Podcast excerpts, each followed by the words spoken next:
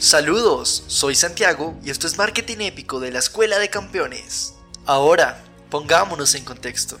En el episodio anterior, desentrañamos el intrigante mundo de la publicidad subliminal, revelando cómo los mensajes ocultos afectan nuestras decisiones de compra. Descubrimos que existen efectos primados que pueden convertirse en motivadores de las conductas de consumo, dejando de ser enigmas mágicos. Finalmente, exploramos la preferencia por la publicidad directa en lugar de la subliminal, basándonos en la falta de certeza sobre sus efectos y experiencias pasadas de los clientes. Este es el episodio 5, de clientes a socios recurrentes. ¡Comencemos!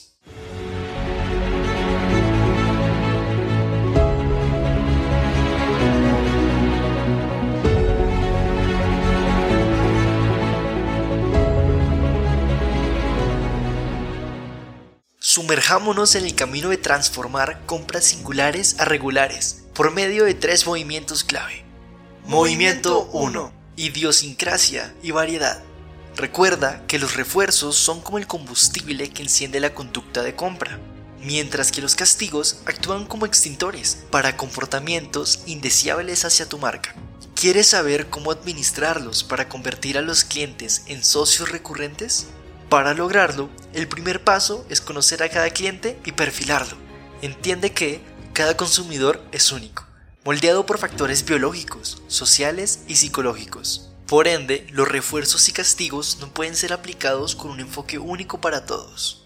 Los reforzadores pueden ser encantadores para algunos clientes y para otros pasar por desapercibidos. Lo mismo sucede con los castigos. Si bien las sanciones son aversivas en su mayoría, para algunos consumidores, la pena puede ser insignificante o ser un refuerzo de la conducta que queremos extinguir. Este concepto se denomina idiosincrasia.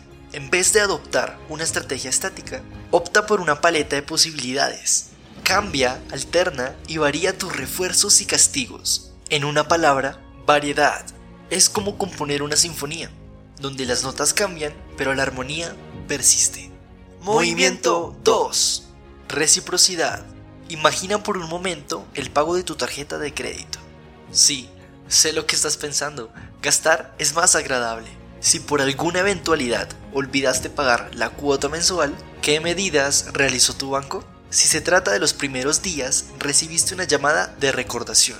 Si no pagaste en 8 días, no pudiste utilizarla. Castigo 1. Y más aún, si no pagaste en 30 días, te cobraron intereses de mora. Castigo 2. Al final, pudiste evidenciar que a medida que aumentó el retraso de pago, aumentó el castigo.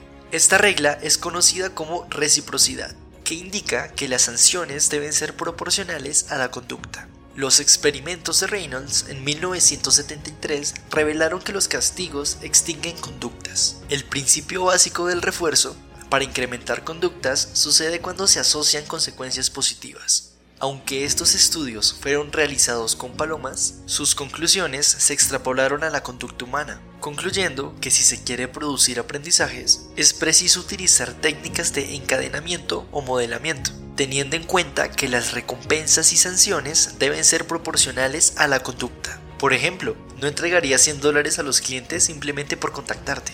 El control de la conducta sucede a través de estímulos, refuerzos y castigos. Reynolds. Movimiento 3. Contingencia y extinción. Este secreto que vas a conocer lo saben pocos. Prepárate, te servirá para adelantarte en la carrera de las ventas. Estas dos reglas del comportamiento romperán tu forma de pensar, aplícalas y lograrás resultados increíbles. El refuerzo y el castigo deben ser inmediatos a la conducta. ¿Para qué esperar?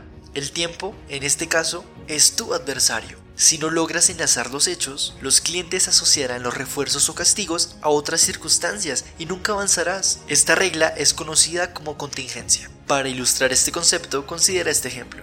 Queremos que un consumidor aumente su monto de compra por Internet. La estrategia es, si compras más de 100 dólares, tendrás gratis el envío. Lo anterior indica que ese beneficio debe ser en ese pedido y no en el siguiente. Lo mismo ocurrirá con los castigos. Por último, te has encontrado con clientes desesperados o súper enojados, totalmente salidos de control, ¿verdad? Esta conducta tiene una explicación. Se llama extinción. Consiste en que antes de que una conducta desaparezca, tiende a manifestar su máxima variedad de comportamientos. Es algo natural. Ante esta situación, aplica el tiempo fuera, comprende lo que el cliente está experimentando, mantén cierta distancia de la situación y luego interviene. Recuerda, tú conoces el secreto detrás de su comportamiento. En este episodio, exploramos las reglas básicas de la conducta operante. Descubrimos que los refuerzos y castigos no son iguales para todos, deben ser proporcionales a la conducta, ser inmediatos y no siempre ser los mismos. Y lo olvidaba, antes que una conducta desaparezca, alcanzará su punto máximo de expresión.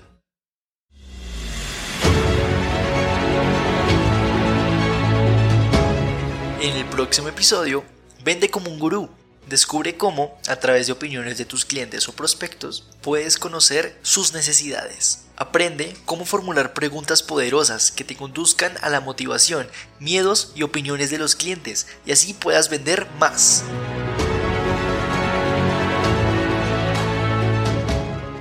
Este fue el episodio 5 de Marketing Épico de la Escuela de Campeones. Una nota práctica sobre lo que has escuchado. Presentamos solo conceptos científicamente comprobados. Suscríbete a nuestro podcast para profundizar en los siguientes episodios. Mi nombre es Antes Vidia, Manuel Medina, nuestro productor y editor senior. El contenido fue editado y producido en la Universidad Javeriana y asistido por inteligencia artificial para la Escuela de Campeones. Hasta el próximo episodio. Ciao, ciao.